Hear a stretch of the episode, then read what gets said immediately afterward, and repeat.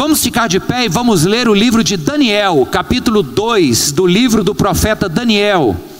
Quero te encorajar a ler comigo a partir do verso 17, Daniel 2, verso 17. Daniel 2,17. Esse não é um texto muito lido pela igreja. Alguns, e com razão, dizem que esse livro é difícil, e já já a gente vai ver por quê, porque tem muitas visões, muitas imagens né, do que viria a acontecer, e são imagens carregadíssimas de simbolismo religioso. Então nós vamos ler esse trecho agora, que é uma oração que Daniel faz. Diz assim, capítulo 2 de Daniel, a partir do verso 17. Daniel voltou para casa, contou o problema aos seus amigos Ananias, Misael e Azarias, e lhes pediu que rogassem ao Deus dos céus que tivesse misericórdia acerca desse mistério, para que eles e seus amigos não fossem executados com os outros sábios da Babilônia. Então, o mistério foi revelado a Daniel de noite, numa visão. Daniel louvou o Deus dos céus e disse: Louvado seja o nome de Deus para todo sempre. A sabedoria e o poder a ele pertencem. Ele muda as épocas e as estações, destrona reis e os estabelece dá sabedoria aos sábios e conhecimento aos que sabem discernir. Revela coisas profundas e ocultas, conhece o que jaz nas trevas e a luz habita com ele. Eu te agradeço e te louvo, ó Deus dos meus antepassados. Tu me deste sabedoria e poder, e me revelaste o que te pedimos, revelaste-nos o sonho do Rei. Vamos orar juntos? Querido Deus, nós lemos esse texto e nos lembramos que diante dos reis humanos, o Senhor continua sendo o Rei dos reis. Nós pedimos, Senhor, que esta mesma sabedoria que chegou a Daniel nesta revelação de mistérios, que essa sabedoria chegue até nós hoje, Senhor nos dê entendimento da tua palavra, nos dê desafio para o nosso hoje e nos dê esperança para o nosso amanhã. Senhor, a nossa nação precisa dessa esperança, Senhor, e nós te pedimos que a tua palavra nos alcance aqui hoje e nos revista dessa esperança e desta confiança no Rei eterno, no Rei dos Reis. É o que nós te pedimos em nome de Jesus e juntos dizemos amém. Amém, queridos. Pode se sentar. O livro de Daniel, ele é um livro impressionante. Eu, eu insisto e repito, não é uma leitura fácil. Mas se você insistir, ler, procurar comentários, acessórios que vão te ajudar a entender os simbolismos, você fica impressionado com a mensagem do livro de Daniel. A estrutura do livro de Daniel é uma estrutura interessantíssima. Primeiro, porque é um dos únicos livros da Bíblia que foi escrito em dois idiomas diferentes, parecidos, mas diferentes. Foi escrito em hebraico e em aramaico. O primeiro, o primeiro idioma, o hebraico, é aquela linguagem desenvolvida pelo povo hebreu, daí o nome hebraico. Mas da região do povo hebreu, que era Canaã, as línguas cananeias originaram de um mesmo tronco, que é o aramaico. E o aramaico faz parte de grande parte, se não da maioria do livro de Daniel. Só para que vocês saibam, durante três mil anos, o aramaico serviu como uma linguagem em comum na vida social, na vida pública e na administração dos impérios e dos reinos antigos. Então, tem um porquê de Daniel ter escrito o miolo do seu livro em aramaico foi com relação ao alcance que essa mensagem teria. Vou, vou te dizer como é que é essa estrutura. O capítulo 1 de Daniel está em hebraico. O capítulo 1 narra o desafio destes jovens que vieram de Judá, recém-dominado pela Babilônia, diga-se de passagem, o livro de Daniel acontece durante o cativeiro babilônico e ele segue até o início do cativeiro persa, mas enquanto ali estão, o capítulo 1 narra em hebraico a forma como Daniel e seus amigos resistiram diante das benesses do reino da Babilônia. É aquele momento em que Daniel diz assim: Não, eu não vou comer as iguarias da mesa do rei. E ele diz para o pro, pro mordomo lá: faça um teste comigo, me dá só verdura. Ele assumiu uma vida vegetariana ali no início, para não quebrar as leis dietéticas da Torá, do judaísmo. Então mostra que a fidelidade à Torá fez com que Daniel fosse exaltado. Esse é o cerne do capítulo 1, escrito em hebraico, para que os hebreus entendessem. Aí, quando chega do capítulo 2 ao sétimo, o autor, o profeta Daniel, escreve ele todo em aramaico. E a forma como ele escreve os capítulos de 2 ao 7 é uma forma interessante, porque ele usa um recurso literário da época chamado de paralelismo. É onde trechos correspondem entre si, criando paralelos. Parece complicado, mas não é. Se você pegar os capítulos 2, 3, 4, 5, 6, 7, o paralelismo é assim: o capítulo 2 tem a ver com o 7, o capítulo 3 com 6 e o 4 com 5. Você vai ver, o capítulo 2 fala de Daniel tendo a visão daquelas, daquela estátua grande feita de vários metais e os pés era de ferro com barro. Aí o capítulo 7, que é paralelo, é uma visão das bestas. E essas bestas representam o mesmo que a estátua de vários metais representava, a sucessão de reinos que viriam.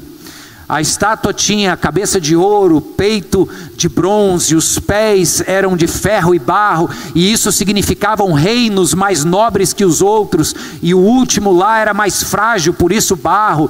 E aí vem uma pedra e destrói a, a grande estátua, e essa pedra é um último reino que viria, um reino duradouro.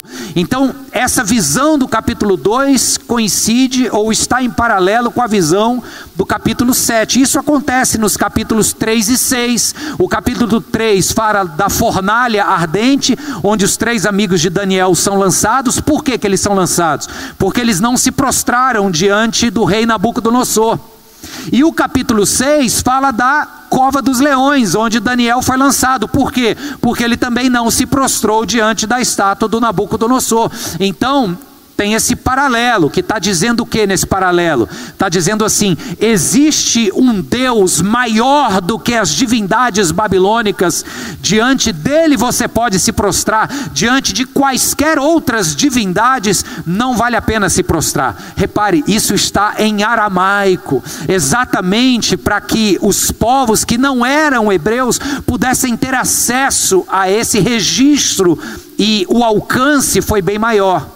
E os capítulos 4 e 5 também estão em paralelos, porque no 4 fala do orgulho de Nabucodonosor, ele não se arrepende e aí ele vira um animal, e o capítulo 5 fala do orgulho de Belsazar, um outro, um outro rei da Babilônia que naquela festa de orgias que ele estava dando, ele vê escrito na parede que o reino dele havia chegado ao fim. Ele também não se arrepende e morre.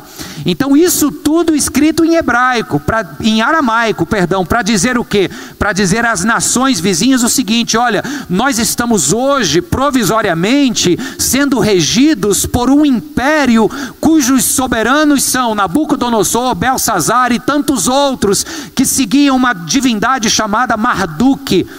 Isso era a divindade maior da Babilônia. Porém, existe uma divindade maior, existe o Deus que criou os céus e da terra, e somente diante dele o homem deve se prostrar. Tudo isso na língua que os povos vizinhos entendiam. E aí os capítulos 8 a 12 volta a ser escrito em hebraico e aí fala da segunda visão de Daniel, de uma oração que Daniel faz e dos capítulos 10 ao 12, um outro sonho de Daniel, a terceira visão dele, e então já começa o domínio persa que fala sobre Ciro. Vou já falar sobre esta pessoa, Ciro. Então, este profeta que está recebendo de Deus a revelação desses mistérios, está sendo estratégico na forma como ele registra. nos idiomas que ele escolhe utilizar com vistas ao alcance que ele pretende ter. E a situação de Daniel, ela parece de certa forma com a nossa situação. Porque veja só, o Império Babilônico conquista Judá e leva para a Babilônia todos aqueles e aquelas que poderiam ser úteis ao governo babilônico. Dentre eles, jovens. O texto fala no capítulo 1 do livro de Daniel, verso 4, diz assim: ó, jovens sem defeito físico, de boa aparência, cultos, inteligentes, que dominassem os vários campos do conhecimento e que eram capacitados para servirem ao rei. Então a tarefa de Daniel é o seguinte: eu não estou mais em casa, eu não estou mais em solo amistoso, eu não estou mais regido pelo governo de Deus sobre minha vida, eu agora vou para outra nação com outra regência, com outro monarca, diga-se passagem ímpio, mas eu estou sendo chamado ali para servir e colocar em prática e, e, e a serviço do povo os meus dons, talentos e capacidades. Diz na sequência do texto que Daniel tinha três amigos. O verso 17, ainda do capítulo 1, diz assim: Esses quatro jovens, Daniel e os seus três amigos, Deus deu sabedoria e inteligência para que eles conhecessem os aspectos da cultura, da ciência, e Daniel, além disso, ainda tinha o dom de interpretar todo tipo de sonhos e visão. Aí acontece o problema. E o capítulo 2 que acabamos de ler é uma oração que Daniel faz frente ao problema. Qual foi o problema? O problema foi um sonho que o rei Nabucodonosor teve e que o angustiou muito. E ele chama os sábios de todo o seu reino para virem trazer uma interpretação do sonho. Mas ninguém consegue interpretar o sonho. Só que corre a notícia de que tem um jovem hebreu, recém-chegado de Judá, que era muito versado nas ciências, conhecia muita coisa e ainda tinha um plus, o dom de interpretações. Aí mandam chamar Daniel. E Daniel agora tem que interpretar, porque senão ele, os amigos dele e todos os demais sábios da Babilônia iriam rodar. O rei já havia decretado que mandasse matar todos os sábios. Ele estava furioso, porque ninguém conseguia aplacar a angústia que este sonho lhe trouxera ao coração. Então, assim, está nas mãos de Daniel. Ou eu boto os meus talentos para funcionarem aqui agora, ou Deus de fato me dá não só o conteúdo do sonho, como a interpretação dele, ou então muita gente vai passar na espada do rei. Aí diz o verso 14 do capítulo 2, logo antes de quando nós lemos, que Arioque era o comandante da guarda do rei, já se preparava para matar todos os sábios da Babilônia, quando Daniel chega para ele e dirige-se com sabedoria e bom senso. Aí o Daniel começa a colocar para fora os dons que Deus deu a ele. Gente, fica comigo aqui. Lembre-se que Daniel estava fora da sua pátria estava em outra terra, como estrangeiro nesta terra, mas estava ali a serviço. E ele então coloca os seus dons a serviço. E porque ele coloca esses dons a serviço do reino, ele poupa a vida de muita gente. Esse detalhe é importante. E então Daniel ora e Deus dá para ele uma visão de futuro. Pausa aqui para você se enxergar como um Daniel, ou, se você preferir, como uma Daniela, certo?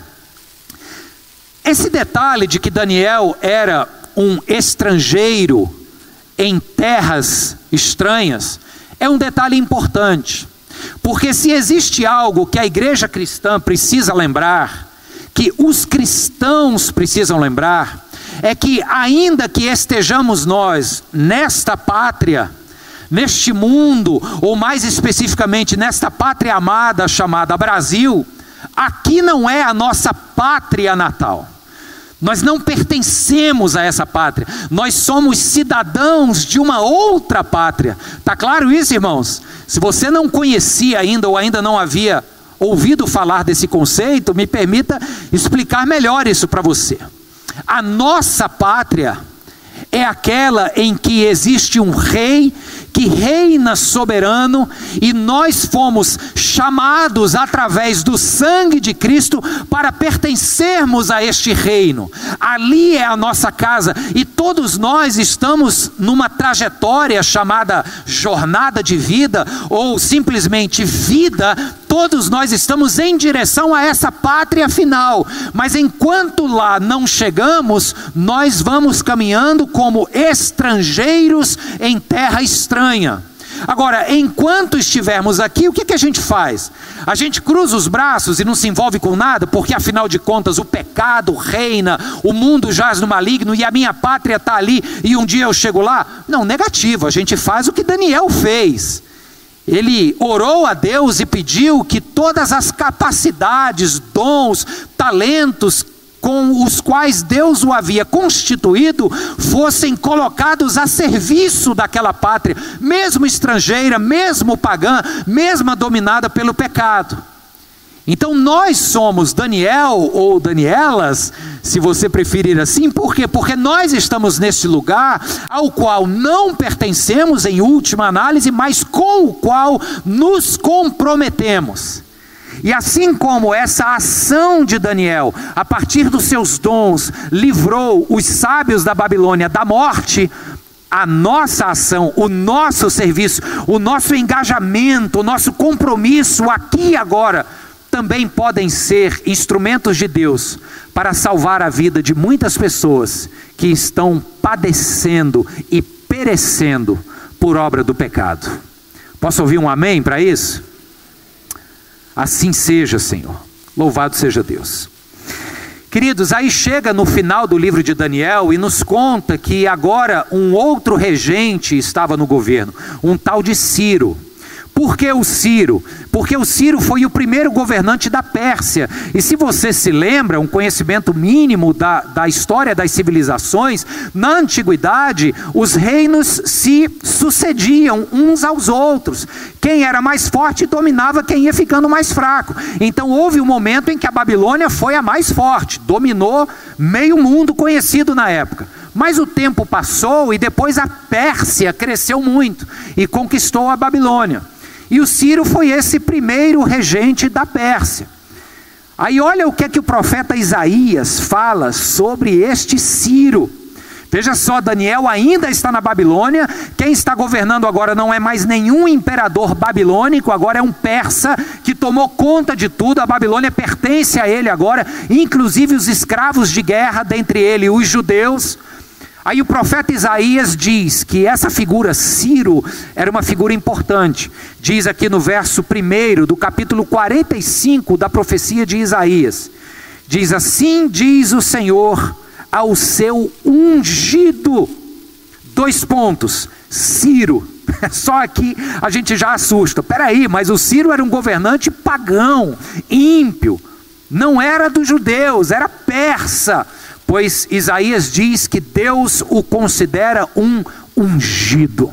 Sabe o que é um ungido? É aquela pessoa que foi separada por Deus para cumprir um propósito histórico. Deus está no controle da história, ele bota e tira quem ele quiser. No momento, ele botou Nabucodonosor num império perverso chamado Babilônia para julgar e punir a infidelidade de Israel. Mas agora ele coloca Ciro, e esse Ciro é quem vem libertar o povo. É através do decreto real de Ciro que o povo de Israel tem permissão para voltar à Judéia e, inclusive, reconstruir a cidade, a lei e o templo em último momento. Então, olha mais uma vez como o cenário de Daniel é parecido com o nosso. Ele está em terra estrangeira, ele não pertence àquele lugar mas enquanto ele ali está, ele quer servir e colocar em bom uso os seus dons, mas ele olha para frente e diz: Deus prometeu que um dia nós seremos libertos daqui e chegaremos de volta na nossa pátria final. Então é como nós estamos aqui, cremos que Jesus Cristo veio, nos libertou, não da Babilônia, mas do jugo do pecado, da escravidão do pecado, e disse o seguinte: Olha, vocês não pertencem aqui, mas vocês vão empreender agora uma caminhada rumo à pátria celestial, mas enquanto lá não chegarem, vocês me sirvam, vocês usem os seus dons, os seus talentos, as suas habilidades para abençoarem o mundo, para evitar que outras outras pessoas padeçam e pereçam por obra do pecado, falem, falem do amor de Deus, sejam exemplos de Cristo, e enquanto vocês estão caminhando, aguardem, porque o Messias voltará, o ungido do Senhor voltará, e ele então vai consumar toda a história. Essa era a realidade messiânica de Daniel, essa é a nossa realidade. Agora, uma pergunta então, diante de tudo que você ouviu até aqui agora, a pergunta é se nós temos plena consciência dessa história, do rumo dessa história. O que nós estamos narrando aqui é uma visão de vida. Você poderia, se já não o faz, poderia passar a fazer esse exercício de enxergar a sua vida dentro dessa história. Que história é essa? É a história de uma pessoa, uma família, eu, minha família, que estou neste mundo, nesse país, nesse contexto histórico, nas vésperas da escolha do nosso líder maior no âmbito federal, e nesse momento eu me enxergo não como se o meu futuro, a minha vida, a minha felicidade e plenitude dependesse do resultado da semana que vem. Eu me enxergo como membro de uma história maior, e essa história está em curso, e o regente de todo o universo é quem dá as ordens é quem coloca e tira governantes, é quem usa governante, por mais improvável que esse governante pareça, é quem vai usá-lo para cumprir os seus propósitos. E eu vou caminhando, usando os meus dons e as minhas habilidades, olhando firme para o alvo, Jesus Cristo, porque ele prometeu que voltaria, ele tem a palavra final da história. Aleluia! Então a gente se olhar, se perceber, colocar um espelho diante da nossa existência e considerar que nós estamos caminhando nessa trajetória, faz muito bem, irmãos. Renova a esperança, nos dá propósito, nos tira da ingenuidade romântica de achar que toda a nossa esperança, sucesso e alegria se decide por quem ocupará a cadeira federal do nosso país. Nós fazemos parte de uma história maior. E nessa história maior existe um durante, que não vai ser fácil. O durante, o hoje, não é fácil. Mas existe junto ao durante um após, um amanhã. Depois do hoje tem um amanhã. E no amanhã eu me agarro, porque quem tem a palavra final deste amanhã é aquele a quem eu chamo de Senhor, Jesus Cristo. Aleluia. Bem, Guarda tudo que você ouviu até aqui agora, porque eu quero dar uma guinada aqui. Quero te falar de uma ida ao dentista. Nada a ver, né? Mas preste atenção aqui comigo. Eu fui no dentista um tempo atrás, um mês atrás, estava com uma sensibilidade grande aqui desse lado. Aí a doutora falou: Olha, você tem está trincado, tem que passar um produto que é um pouco incômodo, mas esse produto veda e aí vai melhorar 90% do incômodo. O vento batia e incomodava. Sabe como é que é? Sensibilidade, né? Não me perguntem os detalhes, não, mas tem a ver com dentina, raiz, um, esmalte. Aí eu estava lá e ela fez a seguinte pergunta: Você quer anestesia? Porque é, o produto eu vou passar lhe incomoda um pouco. Aí eu falei: Depende. Vai demorar ou é rápido? Ela disse: Não, é bem rápido. Mas depois a sensibilidade diminui 90%. Eu falei: Beleza, então não precisa. Vamos lá, se é rápido, dá para aguentar. E nem incomodou tanto assim. Mas eu estou contando essa ida ao dentista para explicar um, um, princípio muito simples. Por que, que eu optei por aquela dor momentânea ali? Por que, que eu disse assim, não, eu vou aguentar aqui, não é nada absurdo, ela está dizendo que não é nada absurdo, é um incômodo, mas vai ser rápido. Por quê? Porque eu sabia que logo depois viria uma recompensa, de um alívio. A dor ia embora. Então, isso, por mais simples e banal que pareça, é de certa forma um princípio pelo qual a gente rege as nossas vidas, que é assim, ó. Se eu sei que a bênção vem logo depois, eu aguento o durante. Deu para entender, gente? Se eu sei que vai ter um alívio acular, e hoje está difícil, eu digo assim: não, vamos, vamos aguentar aqui. Quer ver um outro exemplo também, bem mais nobre de ser contado, inclusive? É o trabalho de parto de uma mulher, né? Nossas mães aqui presentes, uma salva de palma aí para as nossas mães presentes, porque aguentaram as dores, e não é só a dor do parto em si, porque hoje, pela pelas dádivas, né, doutor Júlio, da, da anestesia, das analgesias, nem precisa mais ter dor, mas eu estou falando daqueles nove meses que a bexiga ficou toda comprimida, você não dormiu direito. Então, esse sofrimento, ele se justifica. Por quê? Porque, meu amigo, na hora que essa criança sai, a alegria é incomparável. Então, assim, são nove meses que as mães estão ali dizendo: vamos aguentar. É difícil, eu não aguento mais, não vejo a hora dessa criança nascer, mas aguenta, porque logo depois vem uma bênção grande. Então, esse princípio ele está presente no livro de Daniel, porque você lembra que eu acabei de colocar que Deus dá a Daniel visões do que iria acontecer. Só que o amanhã Deus está revelando. Agora, o hoje para o Daniel era duro. Era difícil, ele estava numa terra que ele não conhecia os costumes, não gostava de, de ter que quebrar a lei para consumir uma comida sacrificada a ídolos, então ele corria o risco de não comer e ser penalizado por isso. Ele estava num momento desconfortável.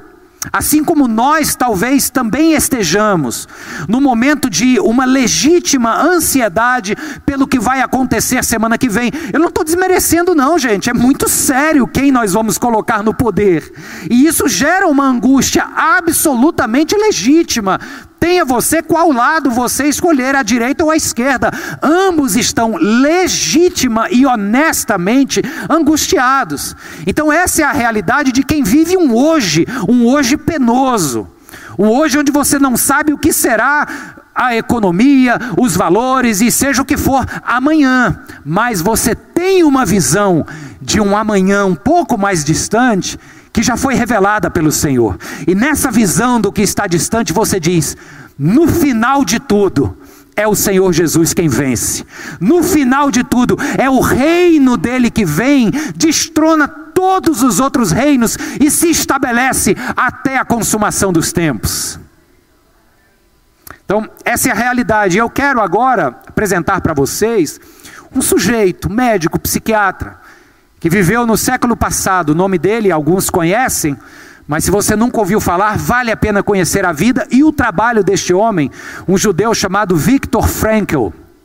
Ele escreveu um livro muito famoso chamado uh, O Homem em Busca de Sentido. O Frankl, em 1942, apenas nove meses depois do seu casamento, ele e sua família foram enviados para um primeiro campo de concentração nazista. Seu pai morreu lá de fome e de pneumonia. Dois anos depois, em 1944, Frankel e os membros sobreviventes da sua família foram transportados para Auschwitz, onde a sua mãe e o seu irmão foram assassinados nas câmaras de gás. Sua esposa morreu mais tarde de tifo em um outro campo chamado Bergen-Belsen, e Frankel passou três anos em, em quatro campos de concentração. Ele não só viveu para contar história, como ele viveu para propor uma mudança na história, uma revolução. Porque ele disse que a partir das suas observações, ele percebeu características naqueles que sobreviviam ao campo de concentração e aqueles que não sobreviviam. Claro, tinha uns que mesmo que quisessem não conseguiriam, porque eram mandados para as câmaras de gás. Mas aqueles que de alguma forma foram considerados pelos nazistas úteis para algum trabalho, que se aglutinavam naqueles dormitórios é, fétidos e subhumanos, Franklin era um deles e ele percebe o que fazia alguns continuarem vivos e serem eventualmente libertos em 1945 e outros que não aguentavam morriam de inanição, de doenças, etc. E basicamente o que ele conclui é o seguinte: as pessoas que conseguiam se ligar a um senso de propósito, a um senso de significado, de um olhar futuro, e ele diz: nesse olhar futuro, a pessoa enxergava ou alguém quem ela gostaria de encontrar, ou quem ela esperaria ver de novo, ou então alguma causa. Algo que me motivasse a aguentar as agruras do presente, para que eu pudesse depois dar algum sentido a tudo isso. Ele começou a perceber que essa consciência do amanhã, fosse ela uma causa ou um alguém, me dava forças para o hoje. Então, o que fazer diante desta, desta percepção? Porque eu estou olhando para o amanhã, eu quero reencontrar alguém, eu quero me engajar numa causa, eu espero o reino do Senhor se consumar, isso me dá forças para o hoje. Amém. Só que, meu amigo, hoje continua sendo muito difícil. E aí, o que, que a gente faz no hoje? E é quando ele introduz então o princípio da resiliência. Você já ouviu falar nisso? Resiliência? Muitas pessoas já ouviram falar, não sabem exatamente o que significa. Me permita trazer aqui. Resiliência é um conceito que vem da física. O dicionário Ruais diz assim: é a propriedade que alguns corpos apresentam de retornar à sua forma original depois de terem sido submetidos a uma deformação elástica. Então pega uma bola, pisa nela assim, ela sai da sua forma redonda e fica oval, achatada. Quando você tira o pé e ela volta, isso se chama a propriedade da resiliência. Essa é a explicação física. Mas as ciências sociais se apropriaram desse termo resiliência, e olha que bonito isso aqui, ó. O que é que a gente entende por resiliência? É a habilidade para ressurgir diante das adversidades, adaptar-se, recuperar-se e ascender a uma vida significativa e produtiva.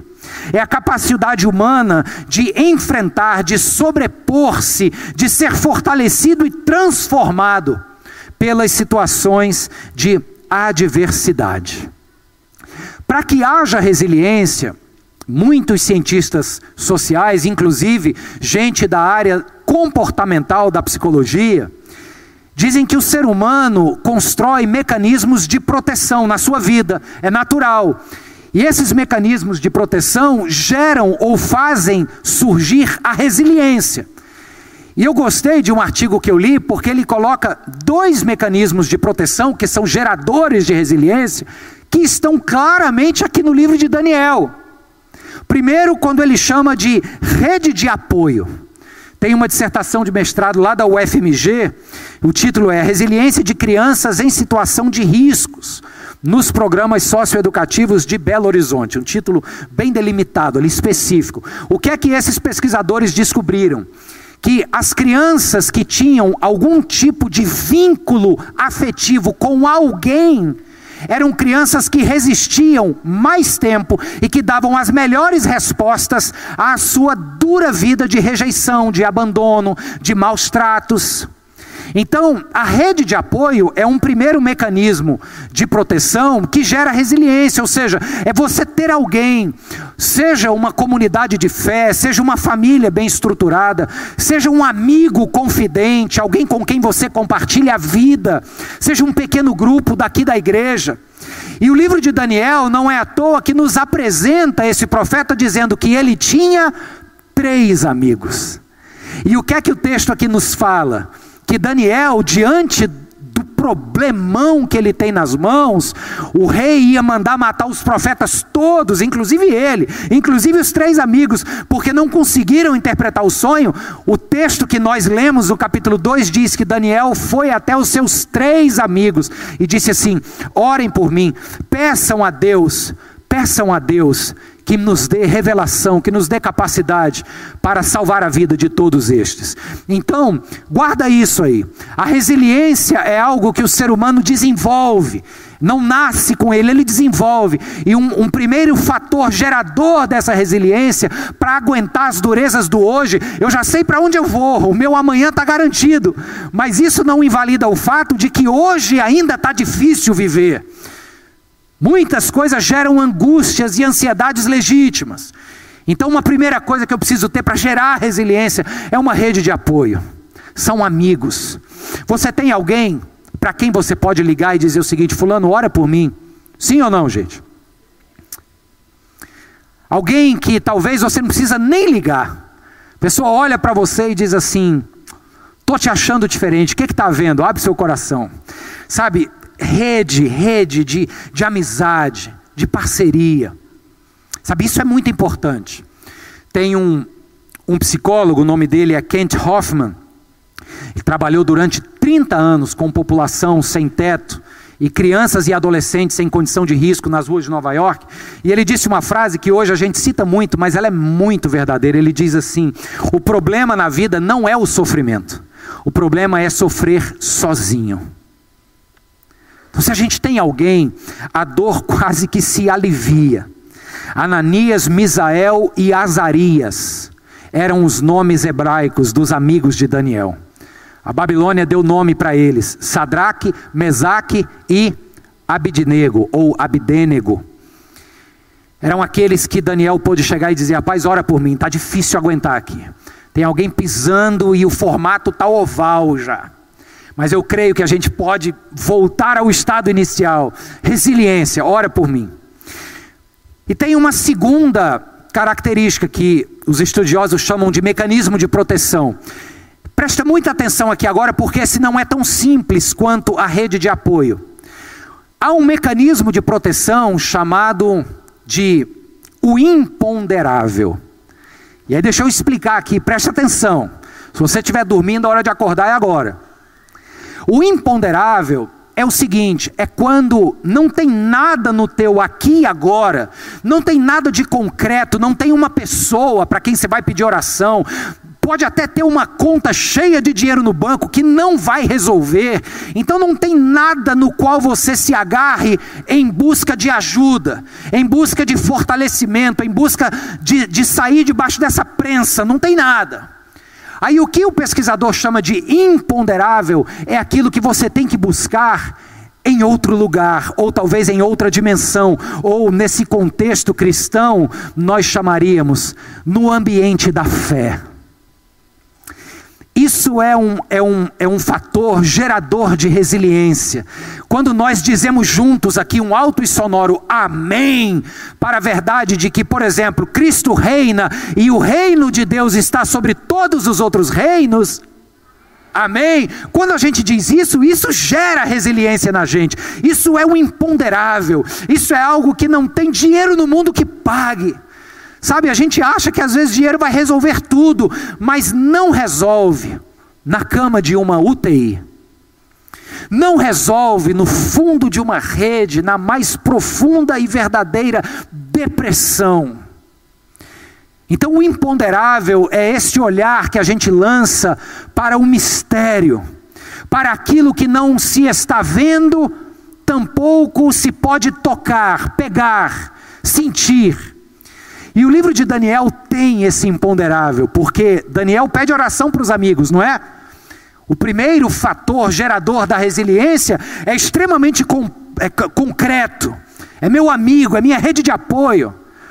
Só que aí os amigos oram, Daniel ora e Deus dá para ele o que? Uma visão. Deus dá o alcance de uma outra dimensão, o imponderável, aquilo que não foi concreto, Deus deu para ele uma visão das coisas que haveriam de acontecer. O verso 19 do texto que lemos diz assim: Então o mistério foi revelado a Daniel à noite, numa visão. Guarda essa informação. Porque essa coisa de dizer o mistério foi revelado, você sabe qual é a palavra revelação em grego? É a palavra apocalipse. E quando nós lemos esses textos que falam do que Deus vai fazer no fim, nós chamamos esses textos de literatura apocalíptica que tratam do fim a partir desta perspectiva de que o reino de Deus é quem vence no final da história. Então você há de concordar comigo que esse imponderável é essa visão do fim que Deus dá a Daniel, que Deus dá a João na ilha de Pátimos e que Deus dá para a gente quando nós lemos na Sua Santa Palavra os textos apocalípticos, o livro de Daniel, o livro do Apocalipse, o capítulo 25 do Evangelho de Mateus. Deus. São textos apocalípticos. E o que é que isso dá para a gente? Isso gera resiliência, queridos. Resiliência. Amém, irmãos? Está claro até aqui? Estamos concluindo, estamos chegando lá. Eu estou falando do hoje que me é duro, que gera ansiedade, desconforto, são problemas e, e, e, realidades muito concretas que me tiram a paz, e nós estamos vivendo algo bastante concreto no nosso país, na igreja cristã, tempos muito difíceis. Mas aí aqui Deus na sua graça nos dá duas coisas para gerar resiliência em nós: comunidade de fé, amigos, irmãos, pessoas por quem a gente estima e pede oração, pessoas que oram por nós, que nos dão palavras, que motivam. Mas Deus dá uma segunda coisa, nos dá essa visão revelada do futuro, do final, e diz assim: olha, por mais difíceis que sejam as dores do hoje, no final a vitória é do Cordeiro, é o reino de Deus que prevalece. A gente vai eleger um governante que vai cuidar do nosso país e das diversas estruturas econômicas, sociais, nos próximos quatro anos. Depois de quatro anos, outra pessoa vai ser eleita, dando continuidade ou não. E assim, se você olhar para trás, tem sido a história. As coisas vêm e vão, passam. Mas neste hoje difícil, Deus está dizendo: tudo vai vir e vai passar, mas no final vem um reino último, que esse vem e não passa nunca mais, e é a Ele que vocês pertencem, Igreja de Cristo. Amém, aleluia.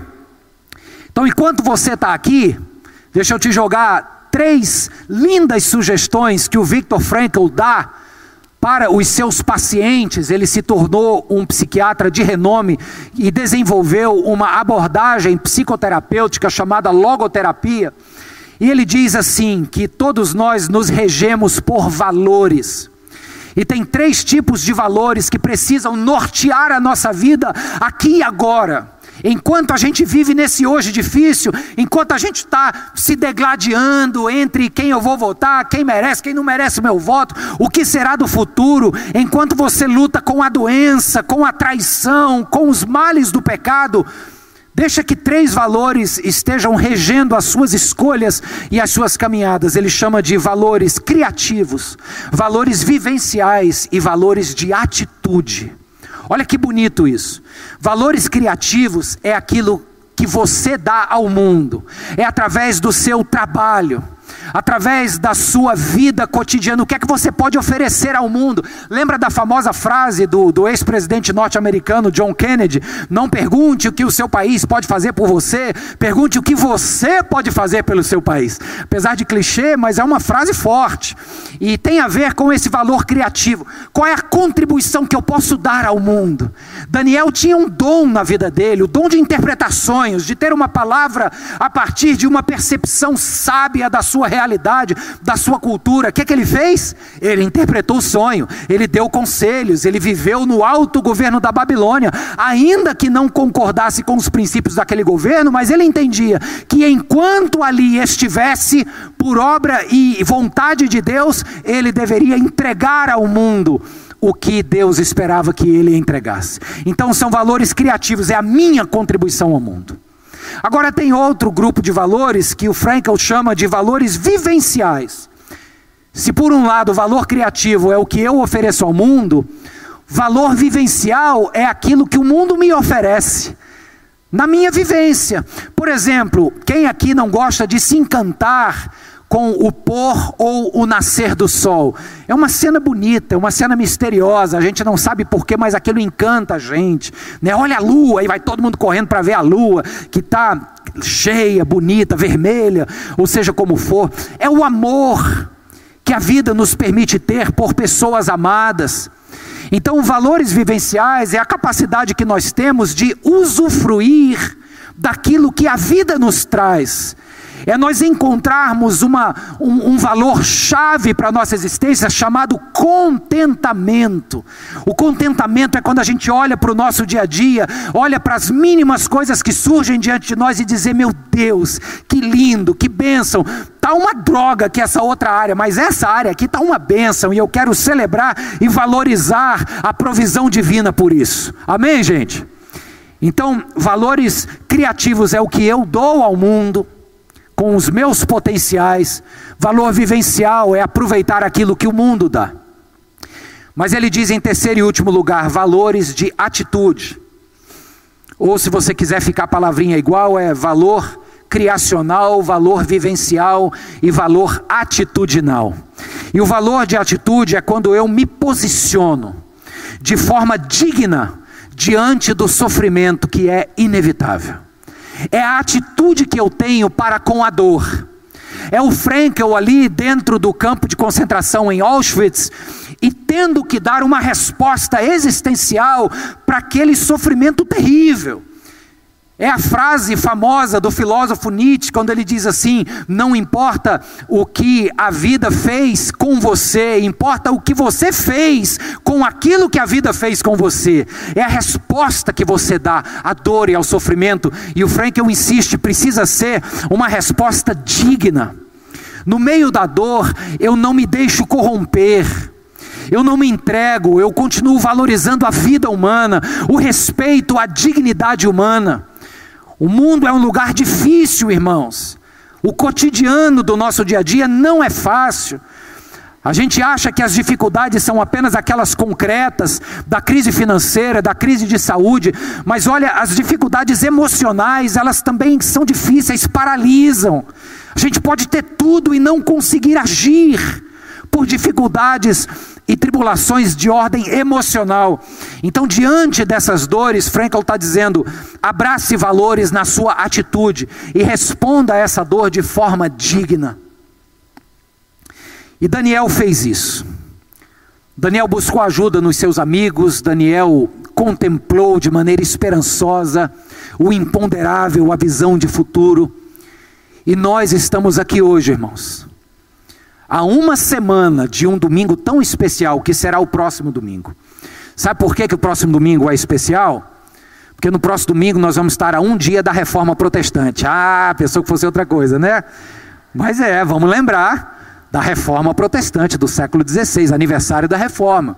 Foi por causa da reforma que hoje nós estamos aqui. Estou vendo gente aí ó, de Bíblia aberta, no, no português. Agradeço a reforma protestante. Mas também, e é claro, brincadeiras à parte, porque no próximo domingo nós estaremos dando um passo como nação absurdamente importante. E diante desta realidade de dificuldade, geradora de conflitos internos, ansiedades, desconfortos, infelizmente, realidade geradora de intrigas.